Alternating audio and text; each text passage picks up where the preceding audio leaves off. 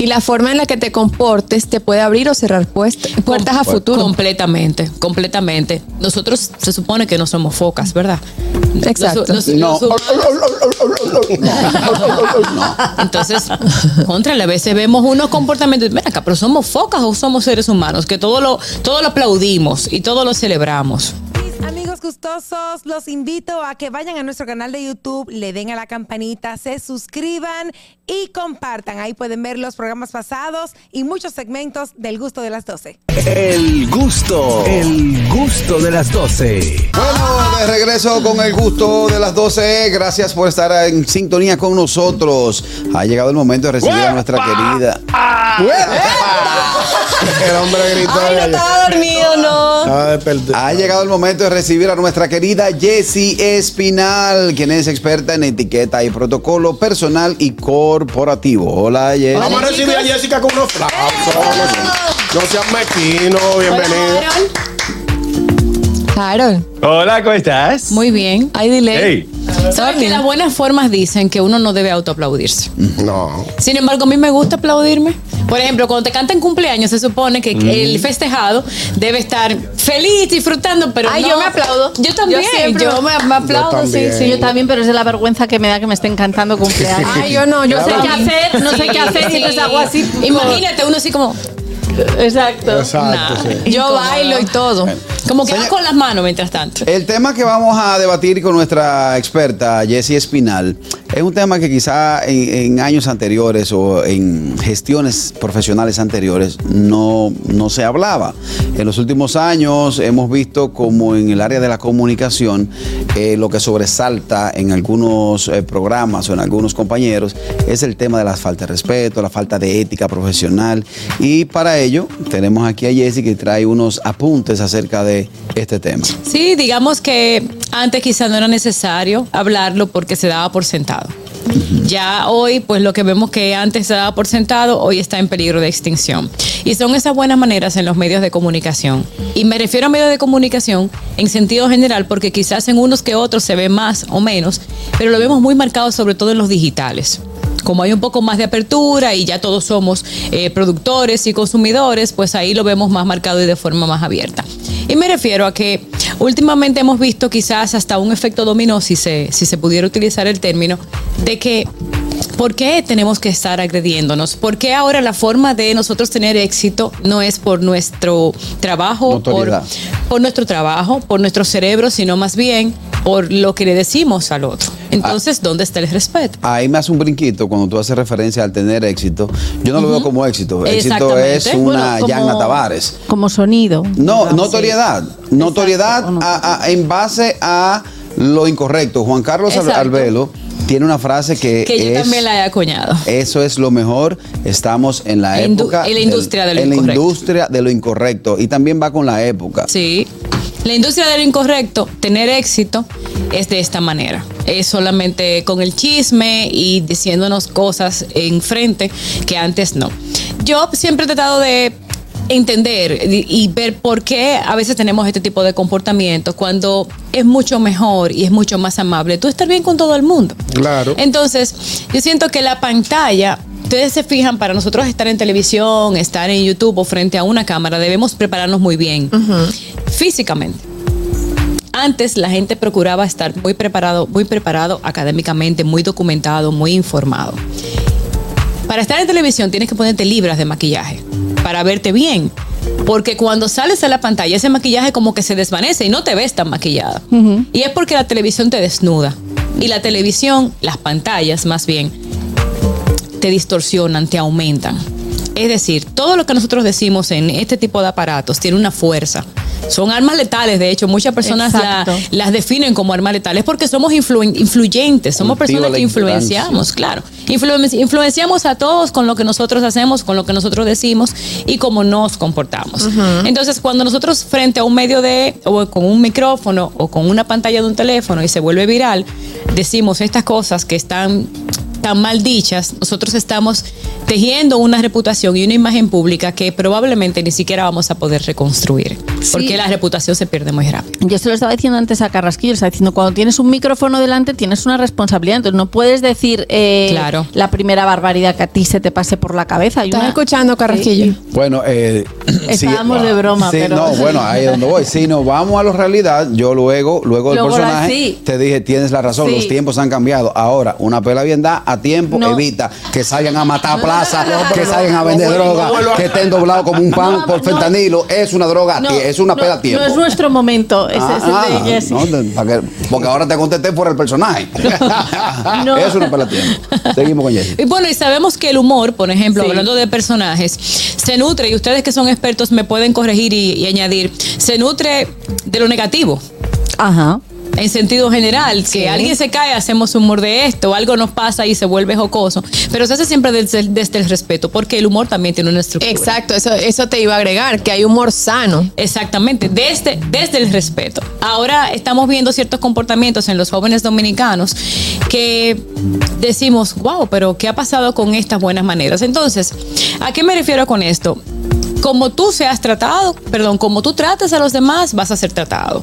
Como tú midas a los demás, vas a ser medido. Cuando tú expones tu vida, en el sentido holístico, en el sentido integral de tu esposo, hijos, qué haces, qué comes, cuándo, dónde vas, cómo vistes, qué marcas utilizas. Asimismo estás dando poder a quienes te consumen para opinar sobre esa vida. Y la forma en la que te comportes te puede abrir o cerrar puertas a futuro. Completamente, completamente. Nosotros se supone que no somos focas, ¿verdad?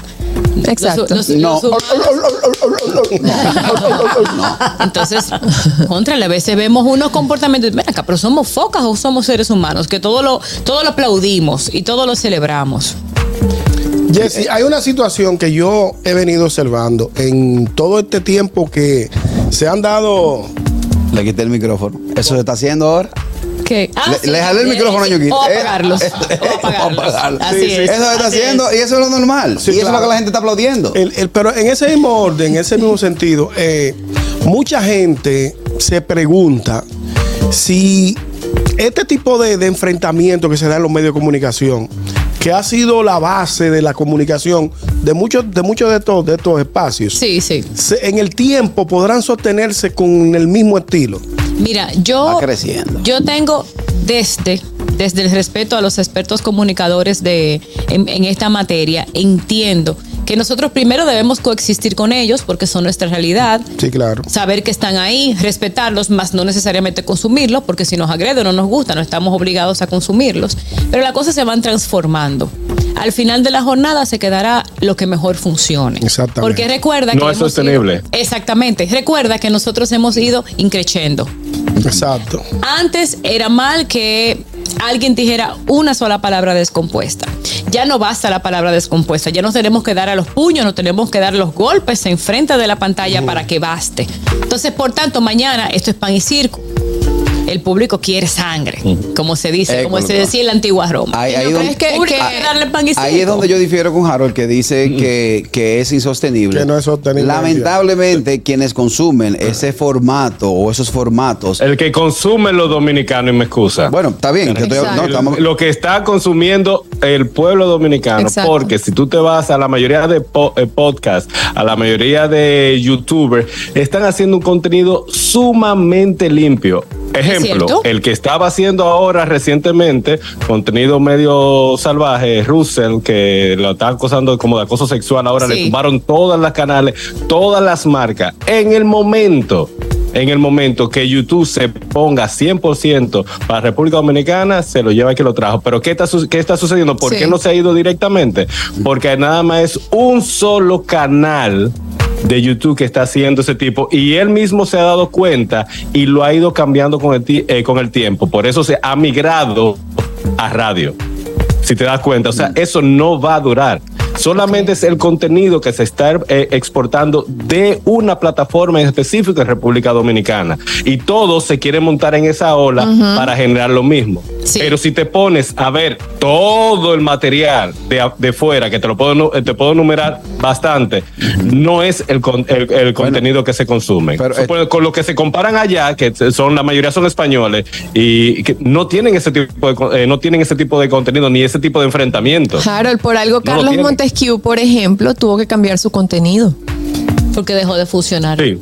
Es lo que digo. Si nosotros, No, dejó si de se- facturar. Pero, Exacto, O sea, por ejemplo, como has mencionado España, es verdad que en podcast y en, y en youtubers no, no hay eso, pero en España hay un programa que se llama Sálvame, que lo han quitado recientemente, que eran cuatro horas, todo de cotilleo, o sea, de, de chismes y, y una cosa bastante amarillista, de conflictos entre los colaboradores, no sé qué, que todo estaba medio pactado, pero era un programa que se consumía mucho y duraba ¿Y qué le cuatro pasó? horas.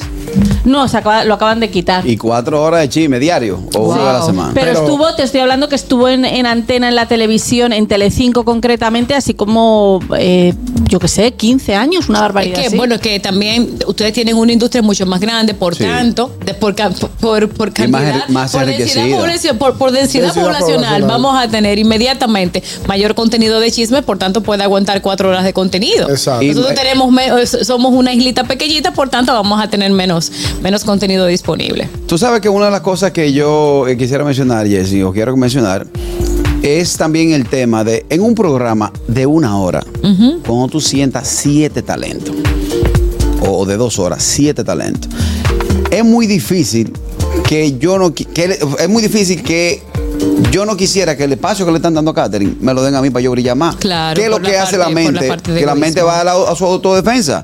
Yo necesito brillar.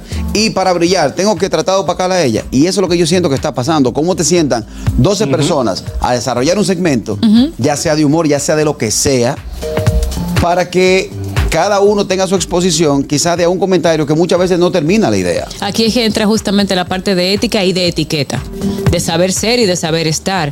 Cada quien tiene un espacio y dentro de ese espacio debe saber cómo quiere ser, construir su carrera y cómo al pasar de los años va a ser recordado. Porque muy probablemente mañana, cuando estemos hablando de las cosas que están pasando hoy, la vamos a ver justamente de forma negativa, pero cuando tú te, te refieres a las grandes mujeres dominicanas de la televisión, no te refieres por eso, te refieres por su trayectoria, por su buen trabajo. Entonces, ¿qué trayectoria estamos construyendo hoy? Se supone que la forma que tú tienes de destacarte es con el trabajo, es con lo que de aquí tú has cultivado a través de la academia, a través de la lectura, a través de los dones que Dios te dio y que entonces tú estás llamado a utilizar este medio también que, que lo tienes por, por, por digital y o por aire, en el caso de la televisión y de la radio, para utilizarlo de forma correcta. Entonces, esto va a aparecer, claro que va a aparecer, perdón, perecer, claro que va a aparecer, porque si estás solamente expuesta por el cuerpo que tienes, este cuerpo mañana va a cambiar. Si estás solamente por el chisme del momento, el chisme también va a cambiar, a mañana cambiar. también va a modificar. Sin embargo, cuando tú haces un trabajo, una labor constante y eres coherente con tu comportamiento, que es justamente por lo que lo hablamos hoy, vas a permanecer. Miren a Ñonguito. Claro. El- el romo no Vamos Mata. a poner un ejemplo. El romo no ¿Cuánto mata. tiempo, ¿Cuánto tiempo tiene Ñonguito haciendo radio? ¿Cuánto, Yonguito? 17 años. Wow. ¿Y ha necesitado un escándalo? No, gracias a No, cada no. uno de los que están aquí presentes y también de los que no nos acompañan hoy, igual que Harold, tienen una carrera y sustentan sus familias y tienen éxito. Sin necesidad de estar ofendiendo y sobre todo Sí. faltando respeto Sí. inclusive a los familiares. Agregando a eso, tú sabes que Pachá siempre nos decía algo, todo, todo el tiempo nos decía todos los sábados, no es la cantidad de veces que salgas, es cómo lo haces cuando salgas. Así es. Es saber Es salir. un loco coherente. Sí, totalmente. O sea, la gente ve el personaje del Pachá, pero cuando tú interactúas con Frederick Martínez, es que es otra tú te persona. das cuenta que otra persona- lo mismo pasa con Michael, aunque Michael ya Sí, ha soltado. Michael lo, ha- lo ha- le ha Eh, bajado mucho. El Michael Miguel de aquellos años junto a Domingo Bautista era un Michael Miguel estridente, un Michael Miguel que tú decías, pero ¿y este loco quién lo trae? Tú te sientas a hablar con ese tigre y tú estás hablando con un tipo con un conocimiento sociopolítico, de el ciencia tiempo, es política. la edad también. Sí, la edad se va gente va cambiando. Tú mismo, Carrasquillo, o sea, tu personaje. No, ese él sigue es- siendo el mismo. No, yo sigo siendo el mismo. 829-947-9620. Nuestra línea internacional 1862-320-0075 y totalmente libre de cargos al 809-219-47. Estamos conversando con Jessie Espinal. Ella es experta en etiqueta y protocolo personal y corporativo. Hoy hablamos acerca de los buenos modales en los medios de comunicación. Inclusive cuando nosotros eh, miramos cómo nos estamos comportando y vemos que solamente queremos estar de controversia en controversia, buscamos la manera también de generarla. Y en esa Se vuelven adictos. Es claro, en ese en ese en esa búsqueda de generar también pierdes tu esencia. Claro. Y la gente, el público también así lo ve. y vas a, termina siendo un títere de lo que esté pasando en el momento y entonces eso afecta tu imagen y por tanto si quieres tener una carrera realmente constructiva no la vas a poder lograr, no va a Señores, ser constante. hay gente que va de programa en programa haciendo un mediatura hablando mal de otro. Yo no entiendo. Bueno, Exacto. Exactamente. No entiendo. Eso O sea, es verdad. Si, tú te, si te están invitando a un programa, habla de ti, de las Sí, cosas que tú haces, de lo que te gusta, lo que no te gusta, de tu trabajo, tu trayectoria. ¿Para qué? ¿Cuál es la necesidad de hablar de otra gente? Claro que, sí. que- Pero si tú que no tiene entiendes sonido. eso, si, Ay, no. Si tú no entiendes eso, lo que ciertamente yo no entiendo es cómo grandes marcas, marcas que tienen arraigo, que tienen posicionamiento a nivel nacional, que son de consumo masivo, apoyan ese tipo de figuras que a final de cuentas, eh, eh, independientemente de que llegue a un... eh, lo primero que tenemos que tener claro es que esto es un negocio. Exacto. Esto no deja su Ujú. negocio. Claro. La marca, el- el- el- lo que ella vende es una marca y lo que yo promociono, yo como figura, como persona, también soy una marca. Exacto. Entonces, lo que no entiendo, cómo hay marcas establecidas que apoyan personas que generan contenido que a final de cuentas no va a prevalecer en el tiempo. que nos llama un mercadólogo o un publicista para que nos apoye en este sentido. Yo recuerdo- ay, ni tabú, no. Por ejemplo. Es que me, me habló del perro a mí. Exacto. Yo recuerdo, esa. yo recuerdo que antes las figuras que tenían programas de televisión se trabajaban en tener, en cultivar una familia sana, porque si no, un banco no te No te colocaba. colocaba. Exactamente. Exacto. Una, una telefónica, es decir, una empresa de prestigio, una multinacional, una multinacional, no te colocaba. ¿Por qué? Porque tú eres una persona que tenías una reputación no necesariamente fiable. Si era una mujer, recomendablemente que estuviera casada, que tuviera hijos o que Eso tuviera era una así en familia. Venezuela. No sé cómo será ahora, Y pero sí. así. Ahora, pues, no necesariamente lo vemos así. También, por supuesto, el mercado de la parte digital ayuda mucho, porque ahora tenemos eh, una cantidad de, de tiendas o pequeños comercios que tienen otro nicho, otro target de público, otro, otro público meta, que también no necesariamente lo que le interesa es esa seriedad, sino más bien el morbo que genera. No, el sonido. Es generacional, es generacional, es genera- generacional el Vamos, caso. papá, Acuérdate que la- las generaciones cambian. Así Eh, es. Los nuevos consumidores, a, a los nuevos consumidores a- ahora que esta generación, lo, lo que sé yo, ¿cómo se llama? ¿Por cuál vamos? Por la Z. Por la Z. ¿Qué sé Los nini, ni La trabajan ni estudian, estos. Exactamente. Para poder ca- ca- captar sus primeros 15 minutos, 15 segundos de atención, tiene que ser algo que lo impacte. Así es. Y la marca, ah, y las marcas está- y reconocen eso. Quizás ellos te pautan, te pautan en, tu parrilla de comerciales por eh, el, el nivel de rating del momento, de la hora. Pero a ti como persona, como talento, no te dan, no te ponen como embajador de esa marca, sino te apoyan en, en- en- en la parrilla, pero no como, como apoyaban un Freddy que le decían, no, tú, tú vas a ser eh, el- la marca, la voz de tal, de tal producto. Es muy, ahora mismo son muy pocos, creo, de los que están allá, que son eh, la voz o la cara de una marca. Sí. Por eso mismo. Pero sí, eh, sí los, eh, los anunciantes colocan en la parrilla por el, el- el rating que genera esa hora. Es así. es Ellos así. le dicen, ok, dame, ellos van a una publicitaria, ellos van a una publicitaria y la publicitaria le enseña la- los pics de, de los programas. Pa, aquí, aquí, aquí, ok, yo quiero colocarme aquí, aquí, aquí. A ellos no le importa quién te, ellos compran Sí, el sí, horario, no compran a la, per- a, eh, la persona. Bueno. Exactamente. Jessy, dentro de eh, la etiqueta en los medios de comunicación, eh, está el tema de la vestimenta. Enfocándonos en este sentido, mi pregunta, Sí. al tema de las damas. Porque una cosa que usted se vea bonita, que se vea sexy. Sí. Pero ahora hay veces que tú te. o sea, hay veces que yo me- no, no he podido verla a la cara. Exacto. Ni siquiera me concentro de lo que están diciendo. Porque el cuerpo se ha convertido en un producto más. Exactamente. Antes, antes eh, tu imagen era parte de tu todo como profesional y tú te vistes de según la ocasión. Sí, si, tú, claro. te- si tú estás en un programa de radio, de programa de radio de farándula, no es lo mismo que tú estés en un banco. Tú te tienes que vestir, vestir según la ocasión. Sin embargo, vemos como ya esto es una fuente de ingreso también. Mientras más eh, sexy, voluptuoso o morbo pueda generar, entonces eso es lo que yo quiero vender. Porque ese es el perfil que yo he decidido tener. Ese, eso es lo que yo he decidido vender de mí. A propósito de eso, Jesse, hay un protocolo que, que está establecido para las locutoras de noticias, Sí. la que hacen televisión, la que hacen noticias a través de la, de la Sí, sí. pantalla, que no pueden eh, trascen- su vestimenta no puede trascender la noticia, o sea, Así es. tiene que tener, Los tiene tigres no nos concentramos. o sea, si tú, si una per- por ejemplo, por- si lleva, por ejemplo, unos aretes muy pronunciados, Así es, así es. No, tienen collar- que ir neutras. neutras para que ellas puedan transmitir la noticia que Sí, está. porque adem- además. La sobriedad. el el. Exactamente. El mensaje que quieres transmitir es de sobriedad, Exacto. es de seriedad, Claro. es de credibilidad.